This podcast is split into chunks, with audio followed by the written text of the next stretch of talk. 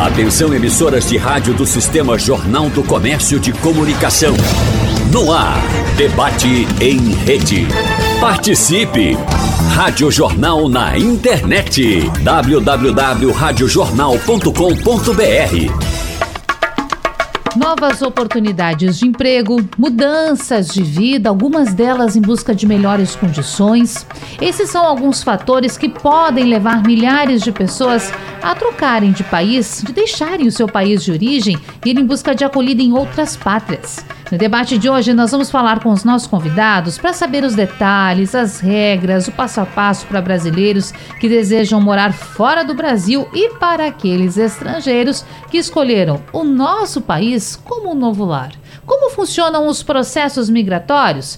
Precisa de muito dinheiro para fazer isso? Nós vamos responder para você hoje aqui no debate da Supermanhã da Rádio Jornal, recebendo no nosso estúdio Luciana Martorelli, ela que é delegada de Polícia Federal e chefe da Delegacia de Imigração em Pernambuco. Prazer receber a senhora, bom dia. Bom dia, o prazer é meu, é nosso, da Polícia Federal, estar aqui e poder contribuir, tirar as dúvidas da população a, a respeito do processo de imigração para o, o Brasil, não do Brasil. Né? Perfeito. Nesse caso da Polícia Federal é, é o inverso, né? É toda orientação, fiscalização para aquela pessoa que está vindo de outro país. Isso. A, a Polícia Federal é Polícia Aeroportuária e de Fronteiras. E como Polícia de Fronteiras, nós somos não só a sentinela da fronteira do Brasil, mas também o órgão responsável pelo registro registro e documentação desses estrangeiros que residem legalmente no Brasil.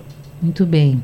Também na nossa bancada e à distância, um pouquinho distante da gente, até pela pauta que estamos abordando hoje, Dr. Vinícius Bicalho, ele que é advogado licenciado nos Estados Unidos, no Brasil, em Portugal também, e membro da Associação Americana de Advogados de Imigração. Nesse momento está falando com a gente diretamente de Orlando, na Flórida, é isso, doutor? Daqui um bom dia para o senhor.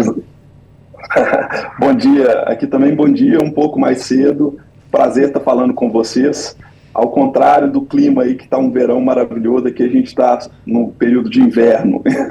Sabe que até hoje amenizou um pouco, porque a chuvinha chegou. Para lhe dizer como está aqui, não é? No Recife, aqui a chuva chegou um pouquinho, mas o calorão tá, tá fazendo companhia para a gente, viu? Obrigada, doutor. Quantos graus aí hoje? 8 graus. É, tá bem diferente, viu? Apesar da chuva. um abraço para você, obrigada por participar com a gente. E fechando a nossa bancada, Antônio Martins Neto, ele que é jornalista, correspondente da Rádio Jornal em Lisboa, Portugal. Ele que tem muito para compartilhar com a gente. Bom dia, Antônio, muito obrigada. Bom dia, Natália. Bom dia a todos que fazem parte da bancada. Bom dia, ouvintes da Rádio Jornal. Bom, eu vou começar entendendo com os nossos convidados, os meninos que estão um pouco à distância, como foi esse processo, né? Iniciando pelo doutor Vinícius. Doutor, há quantos anos que o senhor não mora no Brasil? E foi de fato essa. Foi, foi a Flórida que foi o seu primeiro endereço? Como é que é isso? Sim, eu moro nos Estados Unidos desde sempre na Flórida. Eu já estou aqui há seis anos. É, enfim, na verdade, eu viajava muito ao trabalho porque a minha atividade como advogado no Brasil, eu tinha muitos clientes internacionais e que constantemente tinham negócios nos Estados Unidos e em Portugal.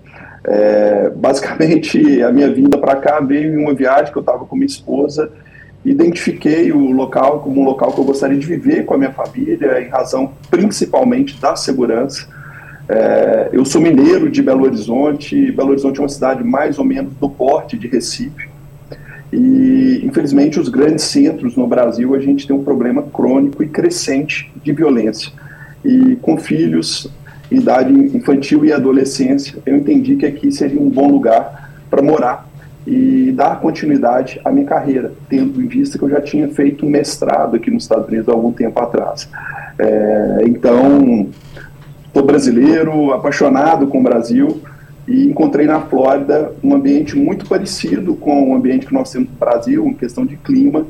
É, a, a, cultura da Flórida ela se assemelha muito da América Latina, com mais proximidade. Eu falo que a Flórida é, é a capital da América Latina, ou seja, nós temos uma segurança maior, talvez oportunidades melhores, mas um clima parecido com o clima que nós temos no Brasil.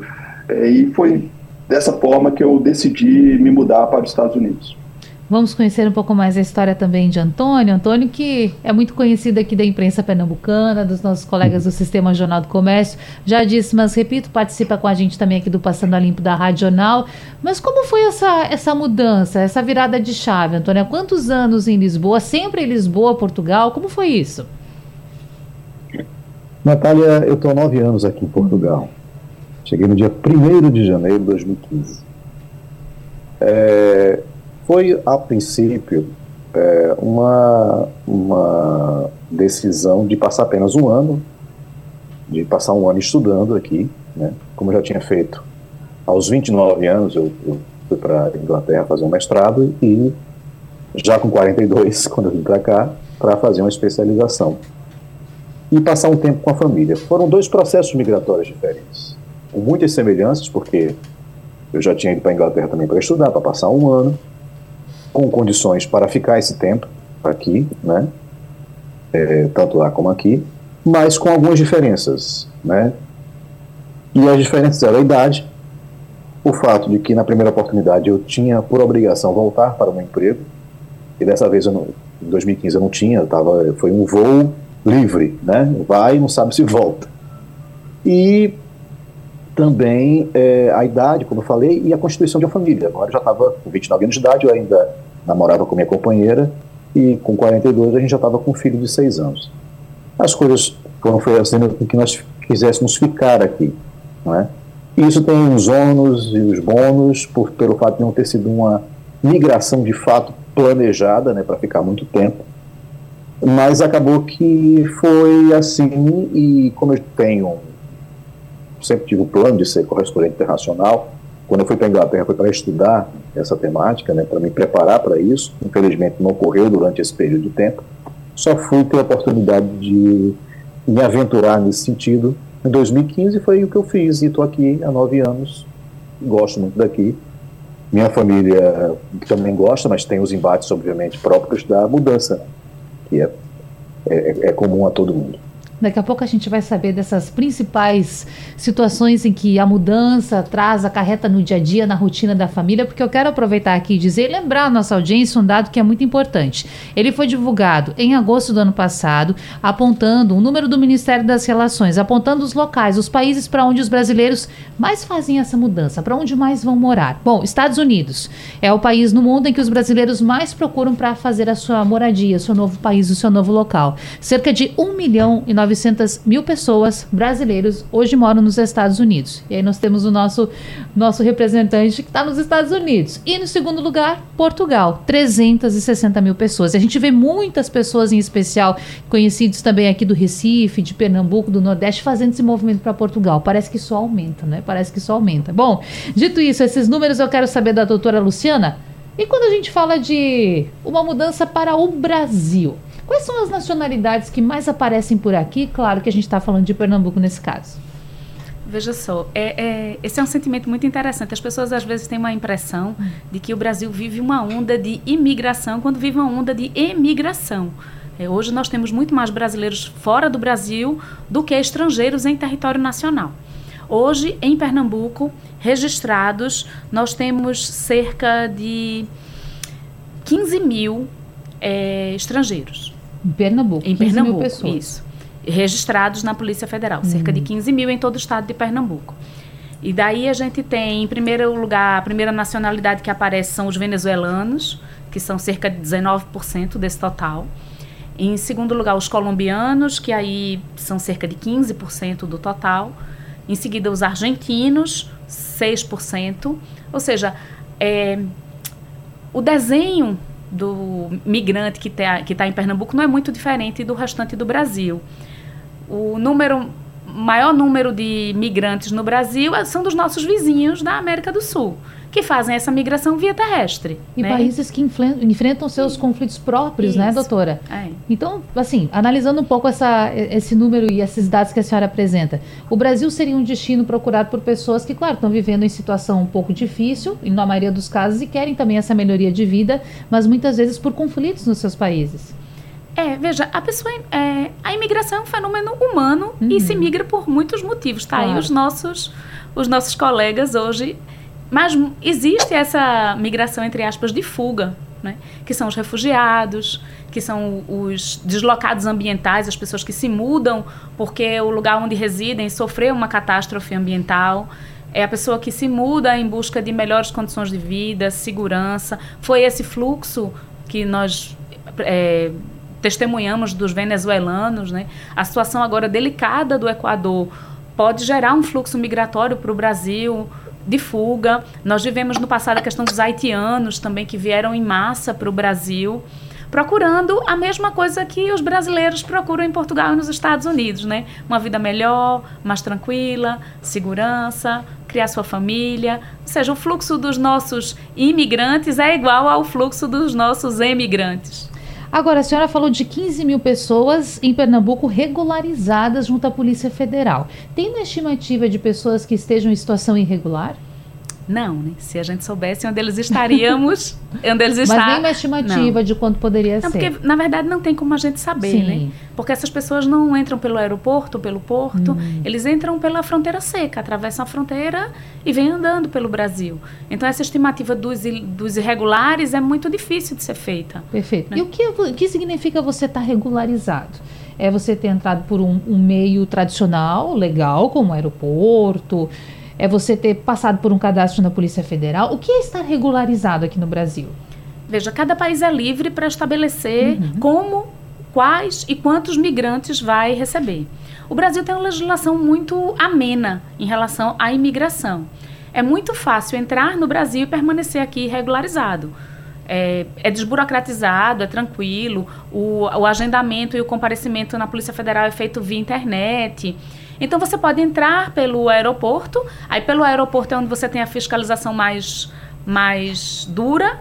Então, dificilmente você vai conseguir entrar por um aeroporto grande internacional de forma irregular, mas nós temos uma fronteira seca muito permeável, né? É muito fácil entrar atravessar a fronteira seca do Brasil sem passar por um ponto de controle migratório. Uhum. Então, quem atravessa lá na Ponte da Amizade, em Foz do Iguaçu, é um ponto regular de controle migratório. Vai ter controle de passaporte, vai ter carimbo e a Polícia Federal vai ter ciência que essa pessoa está no Brasil. Mas ela pode atravessar por um ponto que não tem controle.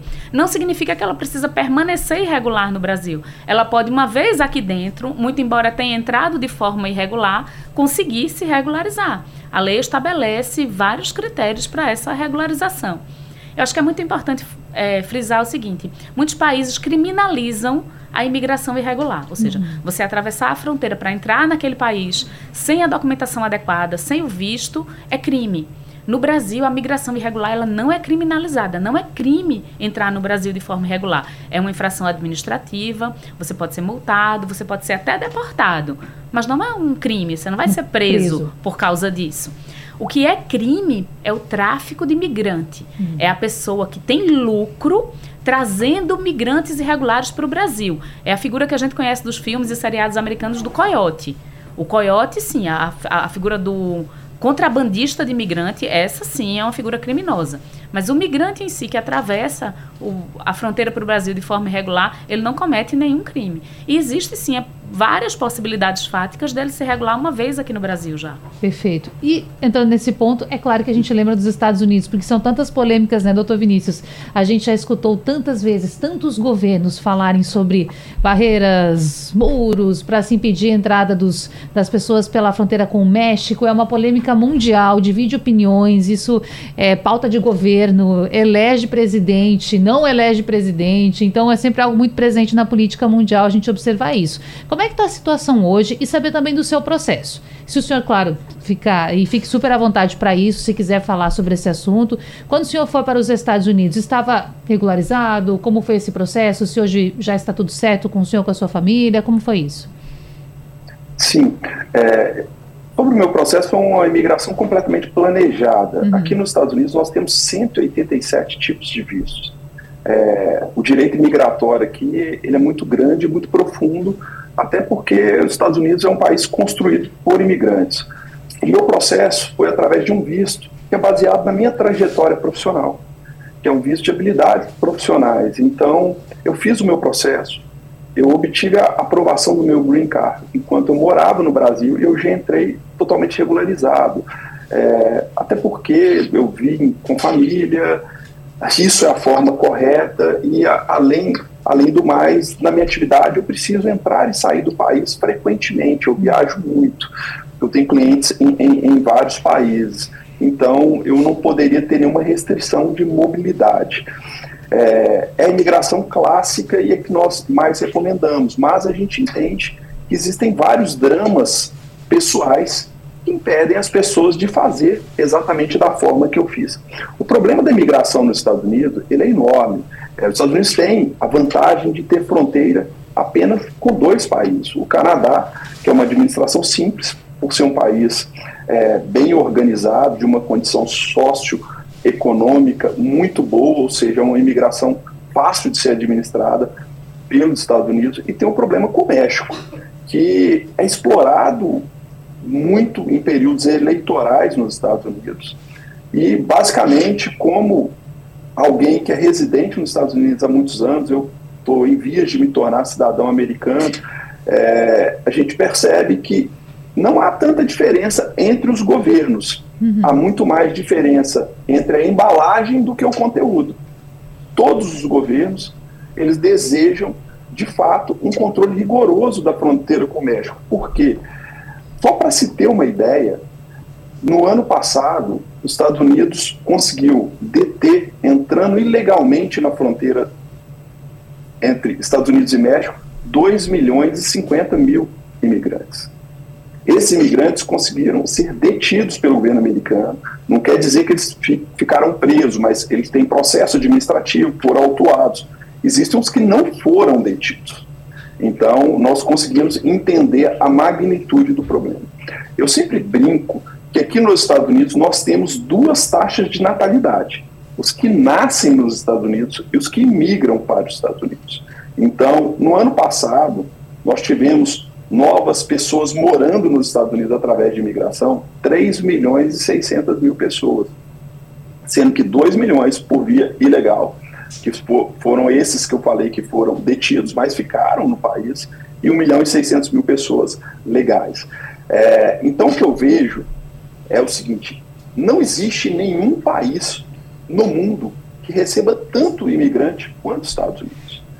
Somente venezuelanos, há poucos meses atrás, em um ato governamental, foram regularizados 500 mil venezuelanos de uma só vez. É, a grande questão que eu falo sobre imigração, seja no Brasil, seja nos Estados Unidos, seja em Portugal, seja em qualquer nação do mundo, é que você está indo em outro país. Você tem que obedecer às regras do país. Eu sempre faço uma analogia com os meus clientes da seguinte forma: a mesma coisa quando você é convidado para a casa de alguém. Quando você vai à casa de alguém, você cumpre as regras dessa casa. Se todo mundo tira o sapato ao entrar na casa do anfitrião, o que você faz? Você tira o sapato. Então, quando a gente vai a um país, nós temos que obedecer às regras. Seja o Brasil, seja os Estados Unidos e seja Portugal. Eu vejo que nos Estados Unidos, pela questão da oportunidade profissional e, e pelo fato da fronteira sul dos Estados Unidos ter contato com várias nações que têm problemas graves né, de violência, é, econômicos, ou seja, muitos venezuelanos, muitos cubanos, muito, muitos mexicanos, muitos brasileiros também sem oportunidade. É, então o país precisa ter esse controle. É, ao contrário do que as pessoas pensam, os Estados Unidos não é um país fechado para a imigração, mas existem regras mínimas a serem obedecidas. É, como a imigração ela é muito intensa, naturalmente, muitas pessoas tem problemas no obedecimento dessas regras. É importante ficar muito atento a isso. Você que daqui a pouco pensa nessa possibilidade, a gente vai amadurecendo tudo isso durante a conversa, porque eu quero saber de Antônio também, como foi, Antônio, esse processo para você, para sua família? Como é para aquela pessoa que pensa em morar em Portugal? O que você tem que fazer? Como é o procedimento? Que documentação apresenta? Fala com quem? Como é que é isso? Natália, a primeira coisa é Bom, daqui a pouco o Antônio volta. Eu acho que ele foi arrumar a câmera, porque a gente está com ele pela internet, por óbvio, né? E, daqui a, e nós perdemos aqui a imagem dele. Mas daqui a pouquinho Antônio retorna e a gente vai falando com ele. Vou voltar aqui com a doutora Luciana, porque, doutora, a senhora falou desse número de 15 mil pessoas que estão ok, estão regularizadas. Eu estou falando aí de pessoas que vieram de outros países para morar no Brasil e estão em Pernambuco nesse momento.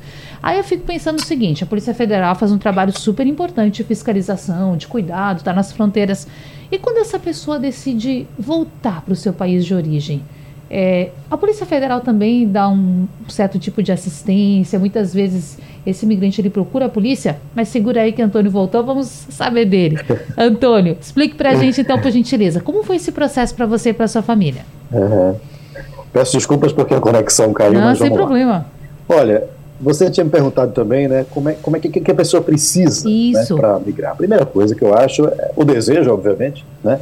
Óbvio que tem gente que migra por necessidade, porque está fugindo é, de alguma situação incômoda, seja lá o que for.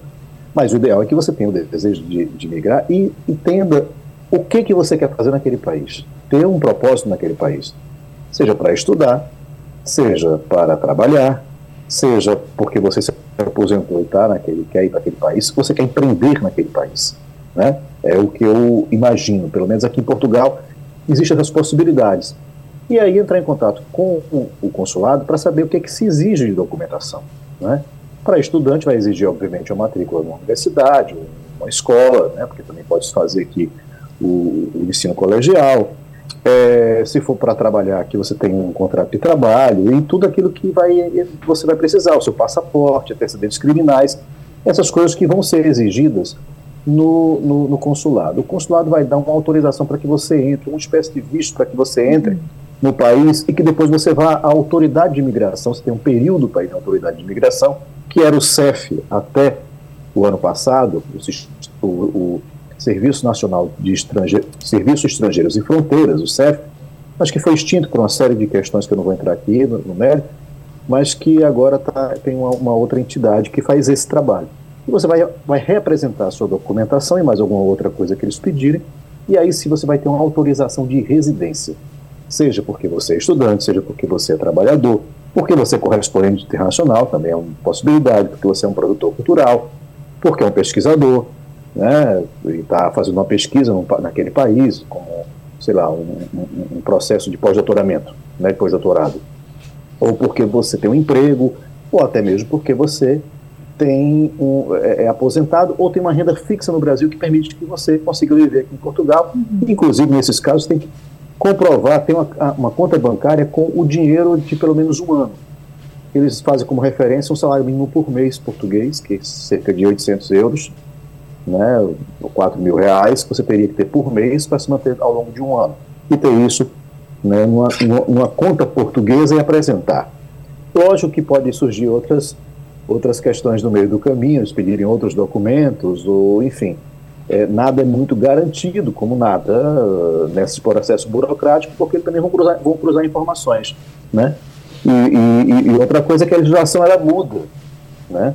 Eu mesmo quando cheguei aqui, aí eu vou falar do meu caso, eu vim para cá como estudante, só que eu tinha, ao contrário do, do, do, do Vinícius, não foi muito programada a minha, a minha vinda, né?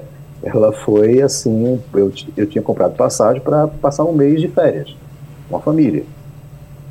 E eu iria viajar, do dia, como viajei, dia 31 de dezembro para passar o mês de janeiro todo com a família aqui em Portugal, viajando, eu, minha mulher e meu filho. Só que é, em setembro, por aí, eu tinha vindo aqui a Portugal e senti uma vontade nós já conhecer muito o país, tinha trabalhado aqui em coisas pequenas, assim, fazendo reportagem. Gostava muito do país e quando eu voltei eu disse para minha esposa, olha, você topa passar um ano lá em Portugal, eu faço um ano sabático. E ela topou. E eu fui tentar agora mudar o estatuto, meu estatuto de turista para estudante. Quando eu cheguei, aí matriculei na universidade, consegui um curso dos modos que eu queria, começando na época que eu queria, tudo certinho. Quando eu cheguei no consulado, o consulado disse: Olha, não vai dar tempo hábil para você dar entrada naquela, naquela, naquele visto inicial de estudante, é, porque o seu passaporte vai ter que ir para Salvador, de Salvador para Portugal para voltar e não vai dar tempo hábil você ter de volta. Poxa. Eu aconselho você entrar como turista e apresentar a documentação no antigo Serviço de Estrangeiros e Fronteiras. Foi o que eu fiz. Vim para cá, tive os primeiros dias de férias, começou o curso, comecei a estudar e fui no CEP. A marcação nunca era e ainda não é. Ah, vou marcar para amanhã. Não é, você vai marcar, vai marcar para daqui a três meses, Sim. quatro meses, às vezes, às vezes é mais do que isso. Quando eu cheguei no CEF, a senhora disse: Olha, tudo bem aqui, mas isso valia até 15 dias atrás. A legislação mudou, isso não vale mais. Eu só teria que ter trazido uma carta do consulado explicando que isso não tinha tempo hábil para dar entrada no, no visto de estudante. E aí eu fiquei durante seis meses como turista. É, é, era regular? Era regular.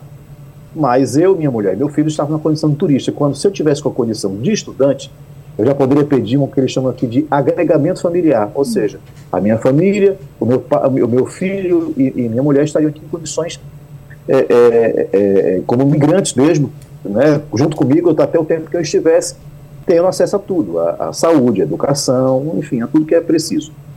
O que eu fiz é, ao, ao longo dos seis meses, eu ia voltar para o Brasil, é, para passar férias de seis meses, foi quando eu resolvi, resolvi, que eu ia ficar mais um tempo aqui, me matriculei no mestrado, que eu queria fazer também, um outro mestrado, voltei para o Brasil, aí sim, agora eu pedi o visto de estudante, entrei como estudante, minha esposa também pediu a agregar agrupamento familiar, meu filho também, e quais são as dificuldades que eu tive com isso? Foi difícil matricular meu filho aqui nos primeiros seis meses, quase não conseguia. Minha esposa não conseguia atendimento nos centros de saúde públicos aqui inicialmente, que era o que eu estava usando. Hoje eu tenho um emprego que me paga um, um, um plano de saúde, mas embora eu também use muito o sistema público de saúde daqui.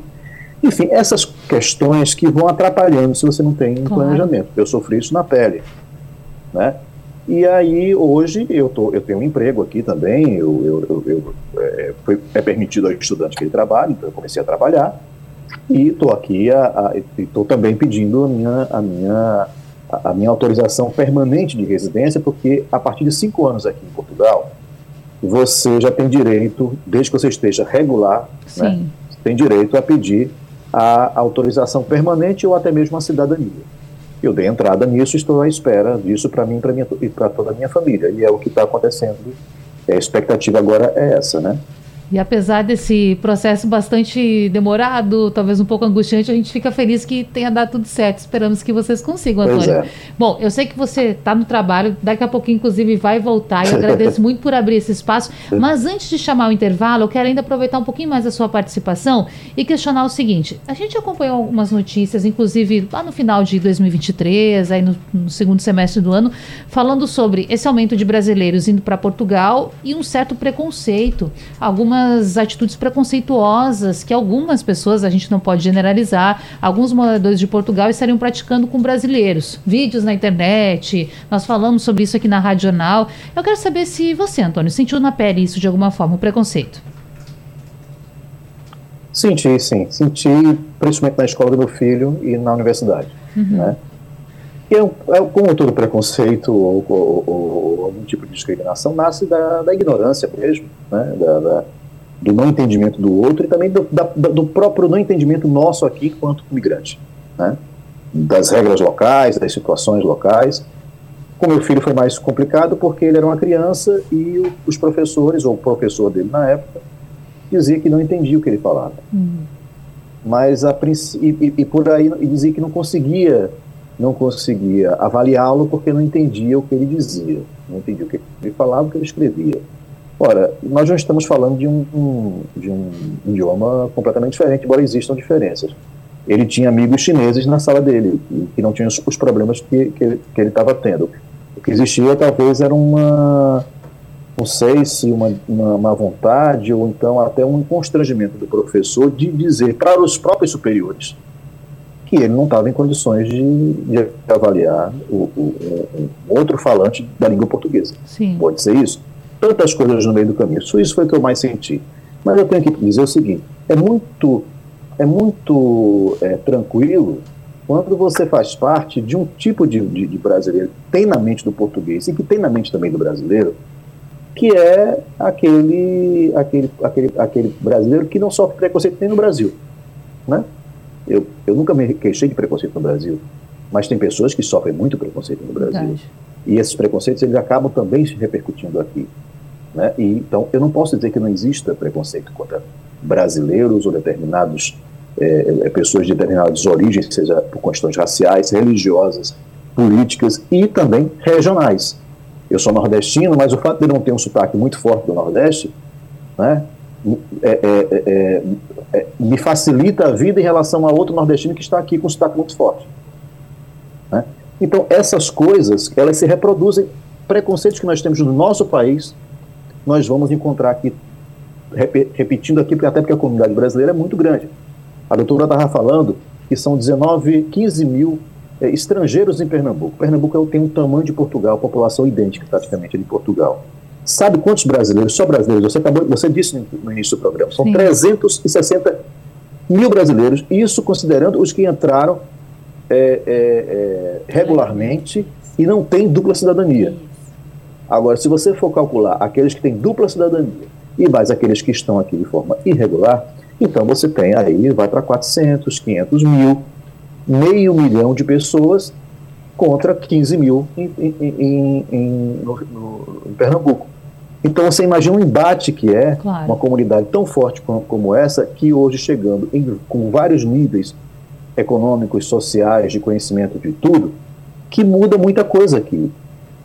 Né? Então há, embate e obviamente aquilo que está mais visível, que traz mais, vamos dizer, estranhamento, até mesmo problema, vira também um ponto de exploração política, que é o que a gente está vendo hoje aqui, no, aqui em Portugal em relação a, a, a, ao discurso, né, principalmente dos, daqueles partidos mais contra a migração, e Portugal precisa de migração, porque é, se não fosse o saldo migratório, a população estaria diminuindo. E, quem, e, e dos estrangeiros, quem mais, quem mais tem filhos são as mulheres brasileiras. 40% é, dos estrangeiros, dos partos entre estrangeiros são de mulheres brasileiras, obviamente porque é uma maior comunidade.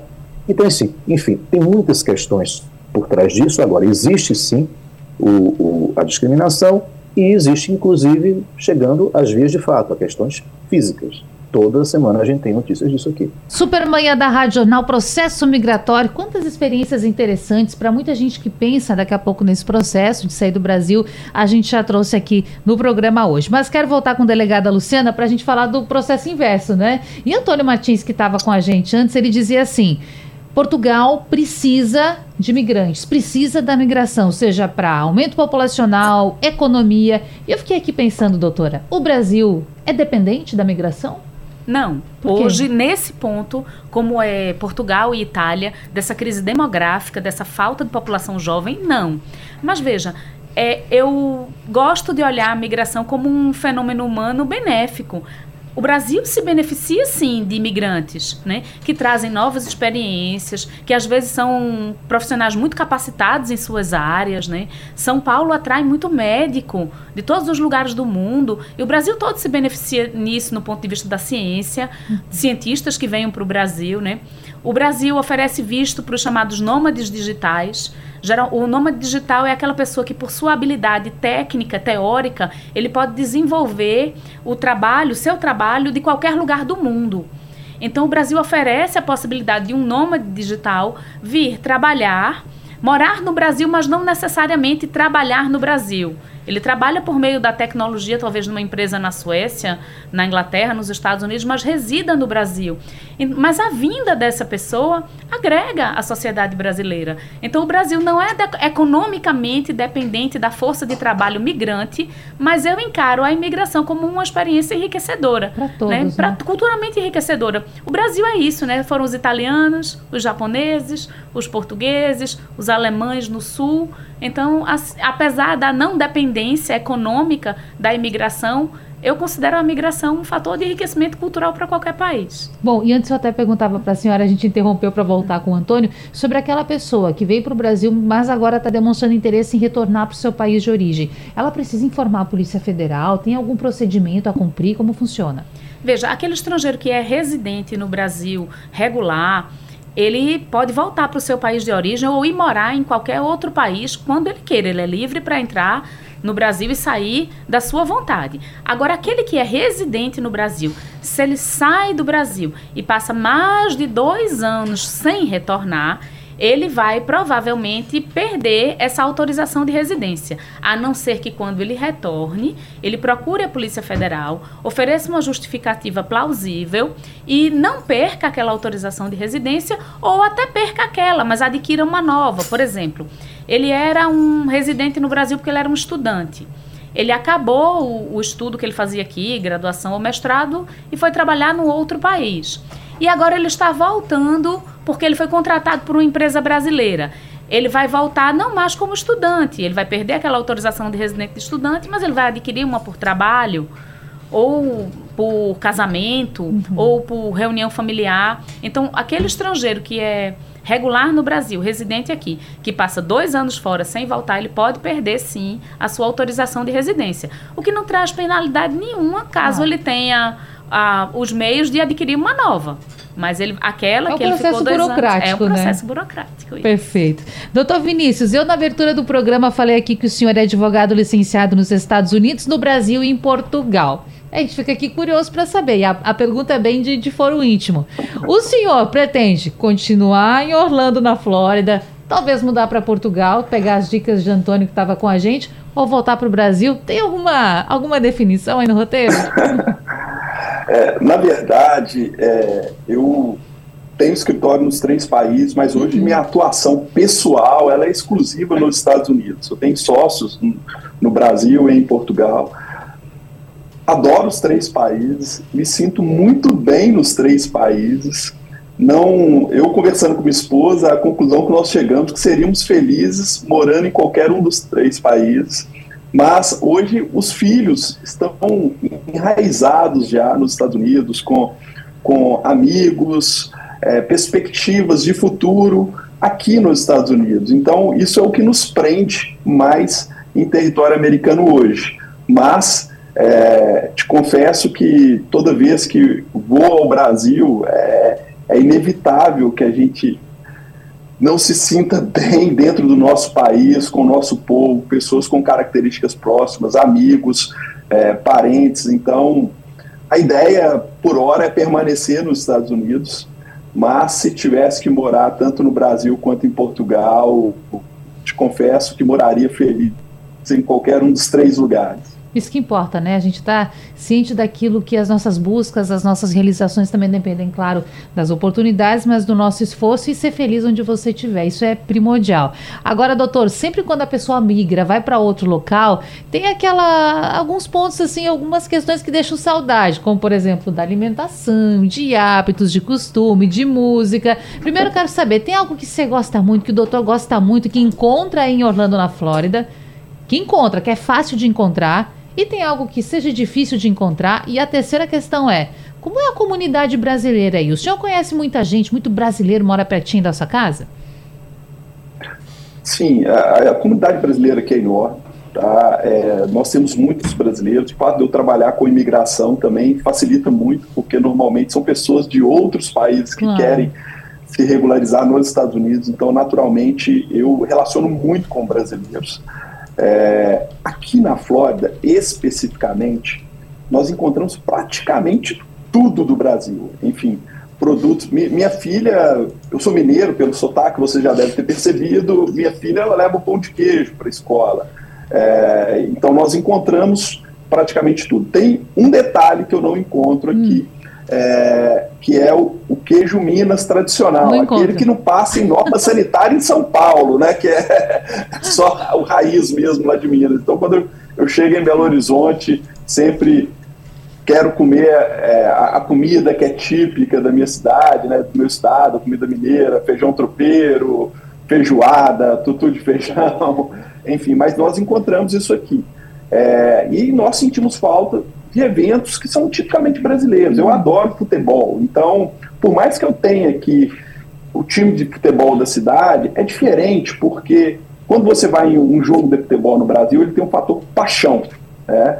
E a constatação que eu cheguei é que o futebol sem paixão ele é muito sem graça. É é, eu me sinto quase um teatro na hora que o time faz gol, aplaudo, mas não tem aquela, aquele sentimento que o torcedor tem pelo seu próprio time. Mas aqui na Flórida, como é uma comunidade brasileira grande, nós temos muitos amigos, mas é diferente. É diferente você conviver com um amigo que é seu amigo desde a infância, com alguém que você construiu uma relação nos últimos anos.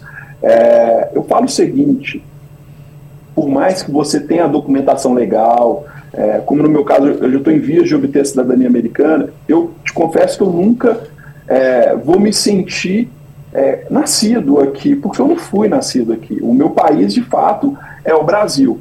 Tenho uma gratidão enorme pelos Estados Unidos, porque foi a nação que acolheu minha família de portas abertas, ofereceu oportunidades fantásticas, e acredito que eu vá morar aqui é, até os meus últimos dias, mas é, a gente entende que nós não somos nascidos daqui e essa relação com o Brasil ela é impossível de ter um desligamento. Bom, só a curiosidade, mais uma aqui, doutor. Já que o senhor falou de futebol, qual é o time do coração? É Atlético Mineiro? É, é Cruzeiro? E aí? Olha, pela gravata azul, você já deve imaginar. Ah, tá é certo, é Cruzeiro. Ah, boa sorte ao Cruzeiro, né? O tempo corre contra a gente, por isso eu já vou voltar agradecendo aos nossos participantes. Doutora Luciana Martorelli, delegada de Polícia Federal e chefe da Delegacia de Imigração em Pernambuco. Doutora, para aquela pessoa que ficou pensando, eu preciso regularizar minha situação, conheço alguém que precisa regularizar como faz para pedir ajuda para a Polícia Federal? E muito obrigada pela participação. De nada, foi um prazer. Veja, é bem simples. Você vai entrar na internet e vai colocar como lá no buscador Google regularização migratória Polícia Federal.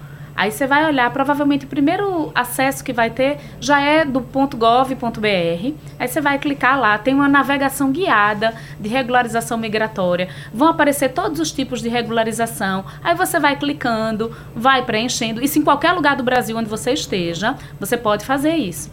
E ao final, você vai escolher o local, o dia e a hora para o seu atendimento. Então, se você está em Recife, região metropolitana, zona da mata até Gravatar, você pode agendar aqui uhum. para Recife. A sede da Delegacia de Imigração, nós fazemos aqui o atendimento dos estrangeiros, fica no Aeroporto Internacional dos Guararapes. O atendimento é de segunda a sexta, com horário marcado. E lá você vai conseguir é, apresentar seus documentos, ou vai conseguir tirar suas dúvidas, caso depois mesmo da navegação guiada você tenha permanecido com alguma dúvida. Caso você more mais para o agreste do estado, você pode seguir a mesma coisa e agendar para ser atendido na Delegacia de Polícia Federal em Caruaru. E na hipótese de você morar do agreste para o sertão, uhum. o mesmo atendimento, do mesmo jeitinho, agendado, está disponível na Delegacia de Polícia Federal em Salgueiro. É, eu sugiro que a pessoa, antes de procurar outros meios de se informar, se informe no site da Polícia Federal. Né? E caso tenha alguma dificuldade de providenciar documentação, eu sugiro que a, procurem organizações não governamentais que dão apoio ao migrante, como a Caritas, por exemplo, Sim. a OIM, que tem um escritório aqui, né, que é a Organização Internacional para Migrações, que é uma agência da ONU, que presta esse tipo de apoio pré-documental ao migrante.